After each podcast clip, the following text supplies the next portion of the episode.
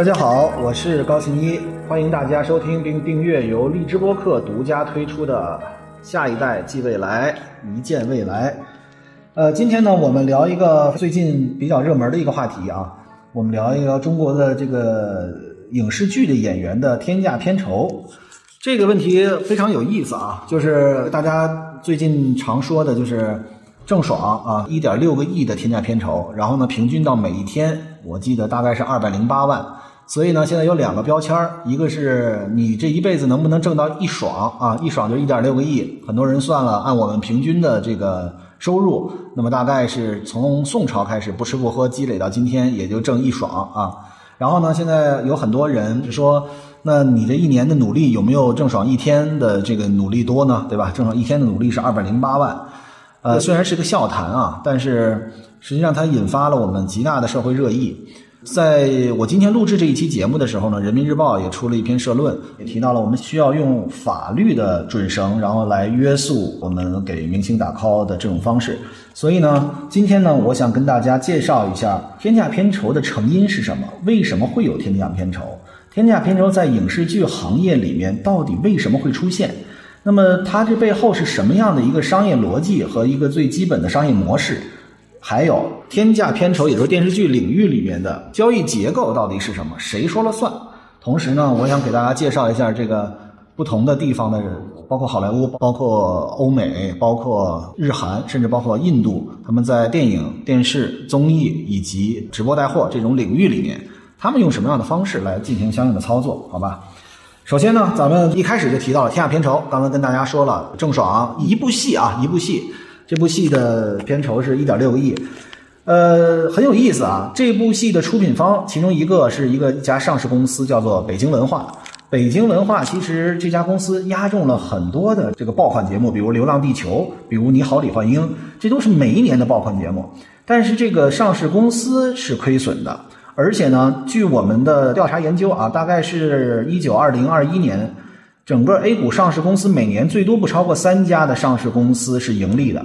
大家就会很诧异，为什么能够有这么大量的钱给演员，竟然你的影视公司你每年又押中了那么多爆款，你却赢不了利？这背后的原因是什么？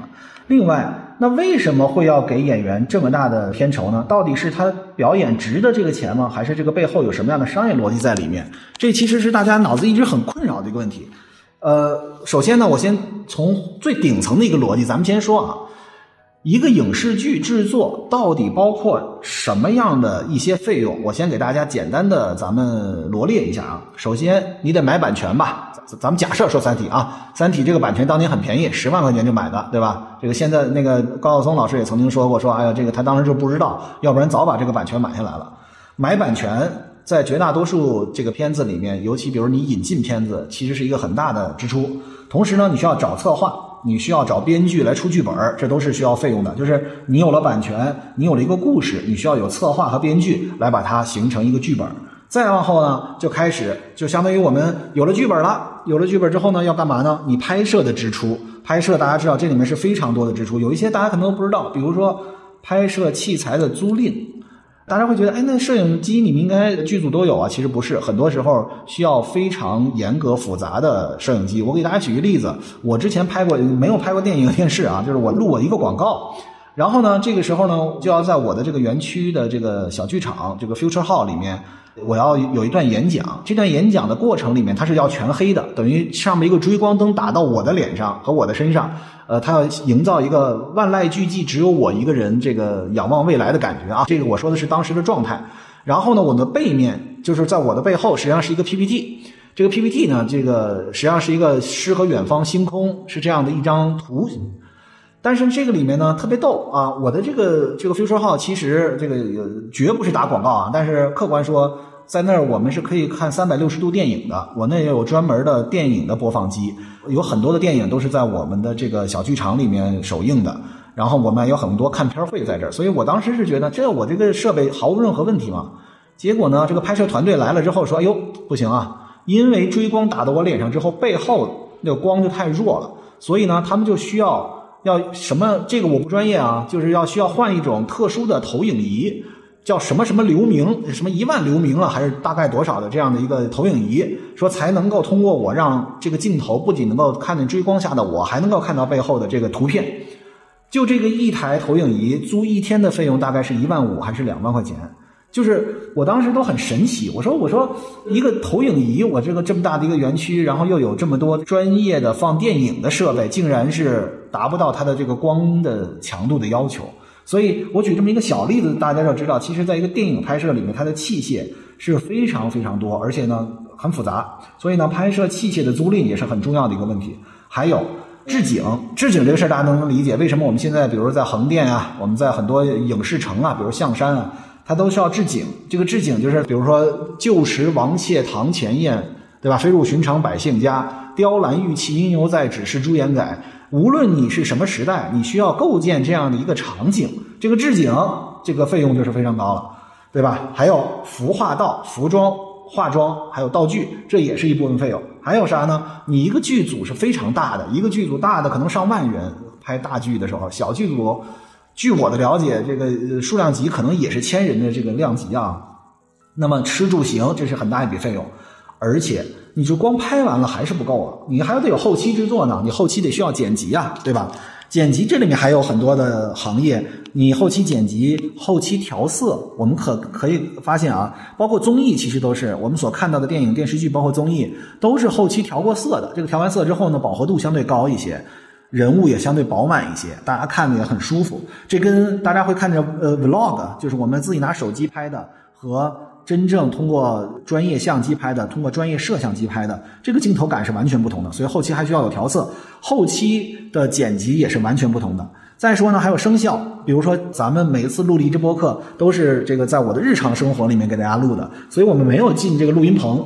呃，在之前呢，我进棚录过。那个是两层后门，就是这个门是完全隔绝的。然后我戴一个耳机，我都不是直接，我现在是拿一手机或者我拿一个麦克风就完了。然后呢，它有一个大家看到过，就跟那个专业唱歌似的，它有那么一个收声的东西在我的脸前面啊，戴一个耳机。我甚至呢手里都不能拿纸，我都不能拿笔，因为它一点点的呲啦声都会被收进去，所以声效也是非常重要的一部分。我后期配音的过程里面就发现这是一个非常重要的一个事项，还有。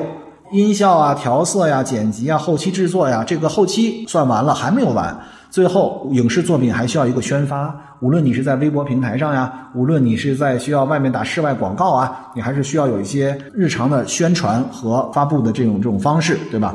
所以大家可以看到，一个影视作品里面是需要非常多的部门配合，而这个预算里面每一个部分，其实在这里面都是非常多的钱。那么这话题又来了，那怎么还能有天价片酬的出现呢？我再给大家说一个比例啊，来证明这个天价片酬有多高。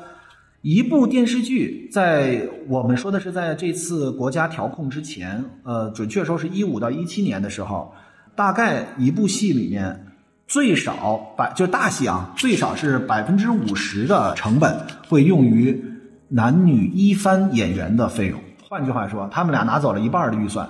最高的甚至有到百分之七十，所以这是一个非常非常可怕的一个比例。大家想一想，如果你假设预算是，呃，我们往小了说一千万，那五百万是男女一号拿走了，剩下五百万就是。刚才我所说的那么多事儿，我跟大家再重复一遍：买版权、找策划、编剧出剧本、拍摄开支、摄影器材的租赁、置景、服装、化妆、道具、吃住行、后期制作，包括剪辑、调色、声效等等等等，还有宣发，才拿剩下那一半儿。而且那个一半儿呢，很多是支出成本，也就是它不是落在他兜里的，对吧？他需要有开支，虽然我们说演员的话，团队他也是一个团队，对吧？他一般有经纪人、有执行经纪人、有助理，然后他有自己的化妆师、有自己的宣传，啊，有自己这一整套编队。问题是，这个跟一个片子的制作那也不是一回事儿，对吧？所以大家说这里面越听越觉得，第一，它的比例太高了；第二，它它在这个里面到底值不值得占这么多比例？很多人都会有这样的问号：难道行业内的人不这么觉得吗？行业内的人也觉得高，但是为什么不行呢？下面我就给大家也不叫解密吧，就给大家说一说，作为从一个投资人的角度，我对这个行业进行一定的分析之后的有一点点的小的理解，我给大家简要的介绍一下啊。比如说，首先电影和电视是两件事情，电影我们叫做 to C 的，电视我们叫做 to B 的。To C 的就是电影的票房是每一个观众在电影院里一票一票买出来的，所以 to C 就是 to customer，to consuming 是真正的消费者来买单的。那么电视剧实际上是 to B 的，to business，它实际上买单的是平台，平台包括什么呢？包括网络平台，也包括电视台。最早是电视台是最大的采购方，后来最近一段时间电视台相对困难比较多啊，然后呢，这个具有更大的号召力的和这个呃钱的，咱们用准确的话说就是更有钱的，实际上已经变成了网络平台，所以呢，平台才是采购方。是由平台决定我要买哪部电视剧，同时给它排期，能够在我的平台或者在我的电视剧的频道或者在这个上星，哪个能上？所以呢，是平台具有话语权。这里面呢还有一个概念，就是早期啊电视剧是一剧四星，这个最早期，你当然你随便卖对吧？全国这个三十一个省市，你要都愿意能卖出去，那是你的事儿。后来呢变成一剧四星，就是上星频道一个省。市、自治区、直辖市只有一个上星频道嘛？那么一剧四星，就是你一个电视剧只能卖给四个上星频道。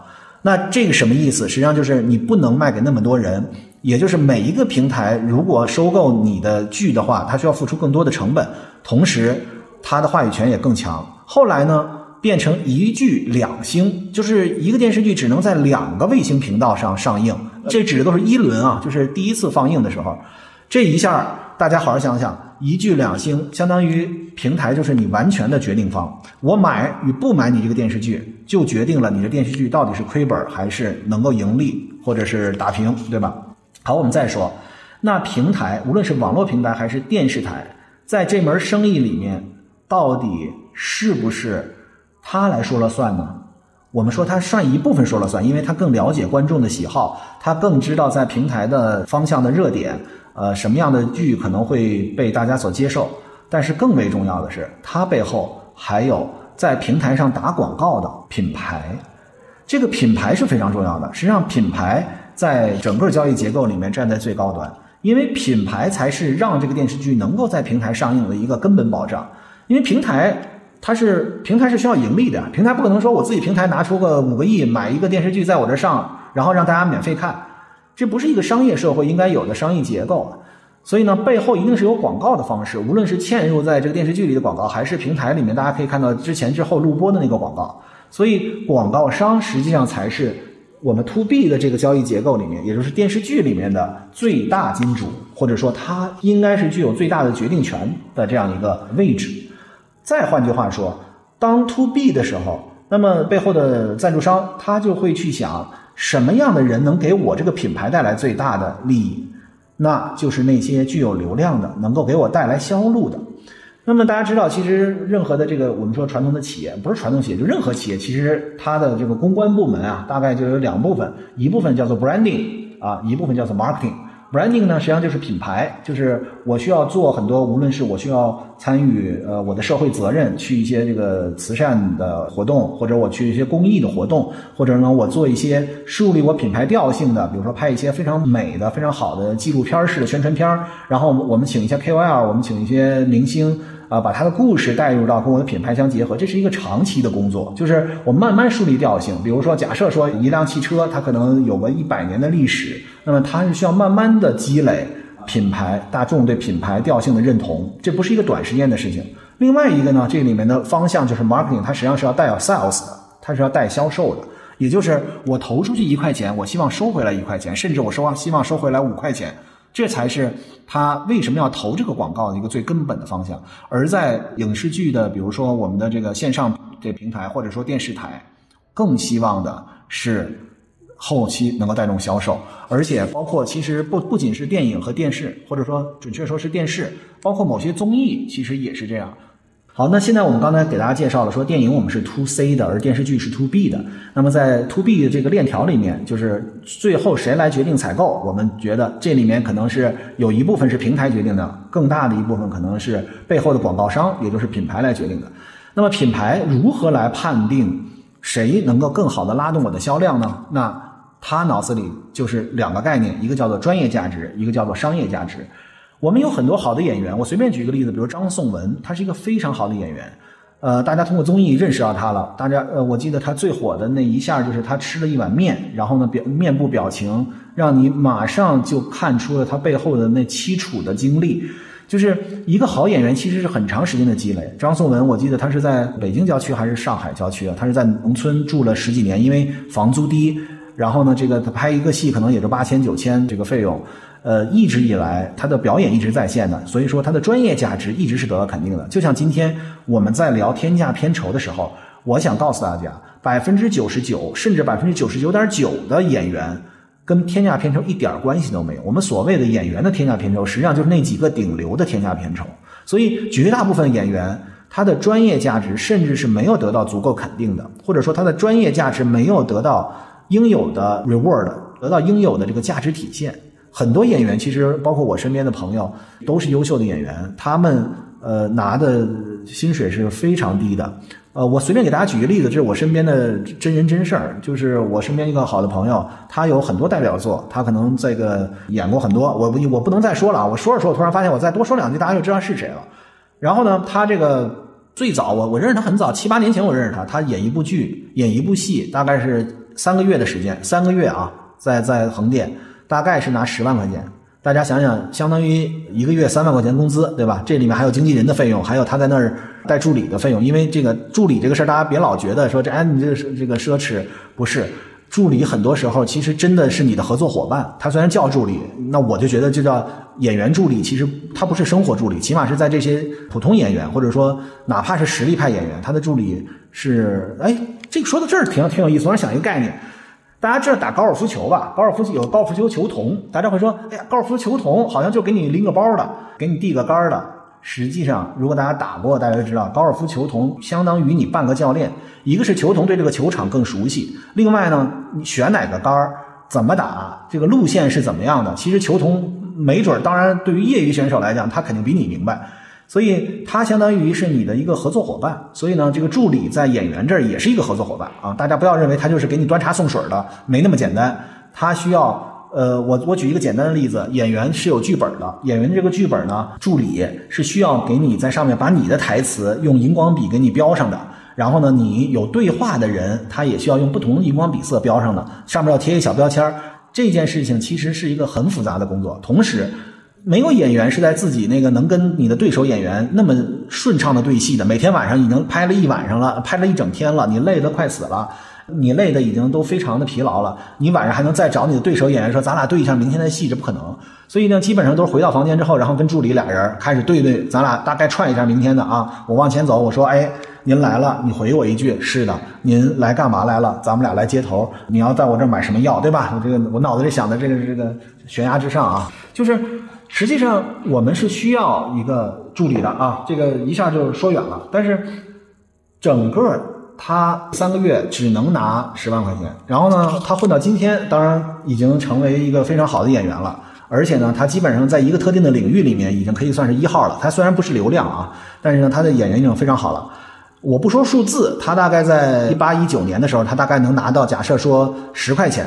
那么在今天，他的片酬又变成了一块钱，就是减了个零，他的片酬又降下来了。所以这些演员他平时远没有大家想象中的风光，他的专业价值虽然非常高，但是他的商业价值，他他是一个专业演员，就像一个我们的滴滴司机，就像一个我们专业投资人，就像一个我们每天这个朝九晚五的上班族一样，他只是在出让自己的专业价值来换取自己的报酬。所以他们其实这百分之九十九点九的人。就是一说演员天下片酬，他们就就就简直要晕，说天哪，怎么我们会我们哪里有天下片酬？我们我们连一个上班族都不如，而且我们的工作是不分高低贵贱。但是演员的工作是不分白天黑夜呀，他的工作有时候晚上一下大夜，然后第二天又连着。我就特别佩服那个有有些导演，他晚上大夜拍到什么凌晨，然后喝两瓶酒，真的喝两瓶啤酒又开始开白白天的戏。有的时候他分 A 组 B 组都不好使，A 组 B 组是指。演员、导演分成两部分，然后同时拍。A 组、B 组相当于你互相就是一下工作量减少了嘛。但是那些导演也经常是连轴转，一转转仨月，所以他们的身体都是铁打的。演员这碗饭真不是那么好吃的。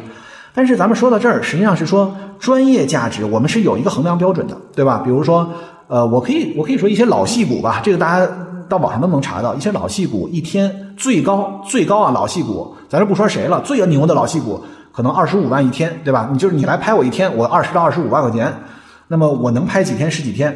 但是这个一个一部大戏，你可能。人家拍三个月大戏，但是这种老戏骨他不是主角他可能也就拍个三五天，所以那阵就到头了。人家拍一辈子到今天为止的收入就是是按这个，而且你他你听一天二十万到二十五万很多，但是实际上你你算一算他一年的收入也就是那么多钱。所以呢，这个我们说演员的专业价值实际上是有一套标准的，但是演员的商业价值。可就不一样了。这个所谓的演员的商业价值是指你是不是有很多的粉丝支持，是不是粉丝能够替你买单，是不是粉丝能够替你来买你这个背后的这个所支持的，或者说你所代言的这个品牌，这其实才是这背后的一个根本逻辑。所以就造成了这些具有商业价值的专业价值相对合格的演员有了天价片酬，是因为背后的品牌是说，如果谁谁谁来演，我就采购。这部戏，如果有这样的说法了，那你觉得平台是不是就得，或者说投资方，或者说制作方就得不计成本和代价让这个人来？这个基本的逻辑我给大家介绍清楚了。也就是说，如果这个人具有商业价值而品牌认可的时候，他会告诉平台，如果有谁在这部戏里面，我们就会要这部戏。那么制作方是出于无奈，或者是想要成功，他也一定要把这个人请来。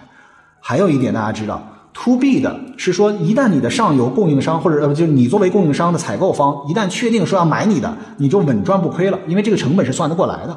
所以你必须要达到他的要求，那也就是说他没有办法也得请这些演员。我们顺着这个思路，我们再说，那这个演员这一方到底是怎么回事呢？其实这件事儿啊，我们往早说。这个一五年开始啊，有很多的热钱，这个我们在投资领域里面也感受到了。一五年有很多的热钱，有一部分从房地产来的，有一部分是从各个领域来的，他们呢就需要几何级数般的放大自己的收益，所以呢有一部分就涌到了影视行业啊，还有一部分引引到了这个早期投资行业，就突然间来了这个热钱，来热钱之后呢，但是大家知道，在一个市场里面能够稳定供给的是不会那么大的变化的，比如说优秀的导演。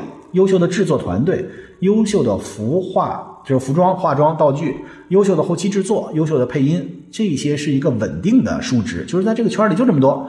那么当热钱来了多的时候，然后又没有那么多优秀的影视剧来承载这些热钱的时候，就会变成单一一个的。价格就会变高了，它的价值是没有变化的，对吧？我都拍一个戏啊，大家都认为是爆款。原来我可能认为拍摄制作成本是一个亿，现在突然间有十个亿的钱过来了，说哎，我就让你拍，那是不是水涨就船高了？好，这儿有一个热钱涌入进来之后，让行业里面水涨船高，就会造成通货膨胀，对吧？钱就开始多了。但是另一个方面，在演员角度，我给大家讲一个故事，这实际上就是当年啊，有这么一个，有这么一个当时一线演员，这个演员后来因为。这个生活问题现在已经淡出了。这个演员呢，当时是电视剧里面的顶流，我们算他这个顶流一番。然后呢，这个有很多个剧本，因为大家知道这个具有强选择权的演员啊，他其实手里是拿很多剧本的，一可能案头有二百个剧本，能够给他看的有二十个。这里面有一个剧本他是看不上的，但是呢，他这个做人是比较这个周到的，他就拒绝这个剧本，是说，哎呀，不行，就是我这个他没说直接说不行，我不能演。他说，哎呀。演这个剧本呢可以，但是呢可能呢价格得稍微高一点。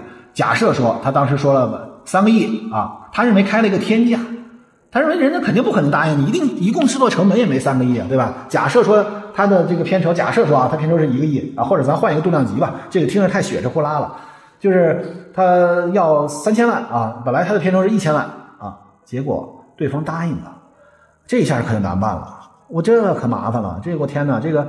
哎，我吃出真值这个钱啊！马上他就晕了啊！但是他你都人都答应了，你总得有个信誉吧？最后他又接了一个戏，然后开始出演。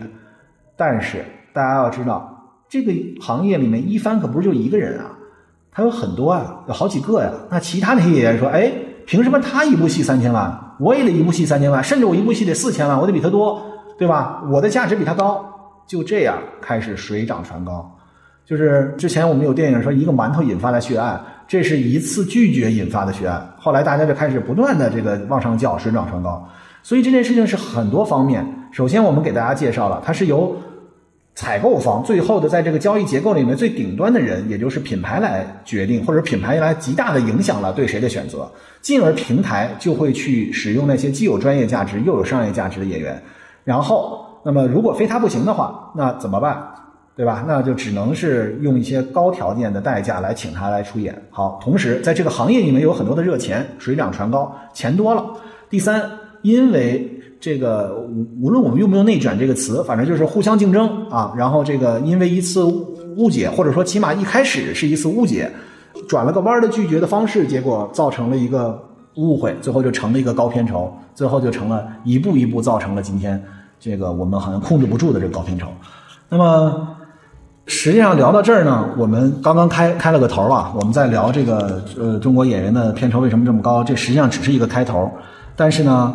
我们我一看时间，可能这个第一期的时间我们就要到了。在这一期里面，我们简要给大家介绍了一下一部电视剧的成本大概包括哪些部分。它包括了版权、策划、编剧、剧本、拍摄支出、拍摄器材租赁、置景、服化道、吃住行、后期的制作等等、剪辑啊、调色、声效、宣发这一系列。同时，我们给大家做了一个最基本的概念的普及，就是电影是 to C 的，是观众一票票买出来的；而电视剧是 to B 的，是平台采购。我们也给大家简要梳理了一下，在平台采购方向这个交易结构里面，谁占主动权？是平台占主动权，是平台背后的广告商，也就是品牌占主动权。所以最后由他们来决定谁来参演。电视剧，那么谁来参演这个电视剧的根本是它的专业价值与商业价值的结合，甚至某些时候是可以牺牲一部分专业价值而保证它的商业价值的存在。同时，我们给大家简要介绍了一下为什么会在影视行业产生这样一个泡沫。一个是二零一五年开始到二零一七年可能是个顶端，有很多热钱的涌入。同时，我们也给大家介绍了这个圈里流传的小故事，这是当年怎么回事？因为一个误解而造成了这个第一个天价片酬出现，后来一步一步走到今天。那么。我们在下半期里面会跟大家简要的再分析一下，这个中国电视剧和美剧之间的区别到底是什么，以及为什么会有很多在中国的顶流，他是既演电影又演电视剧，还是综艺的主咖，同时他还直播带货。那在国外有没有这种情况呢？我们在下一集的时候再跟大家做分享。谢谢大家今天的陪伴，我们下次再见。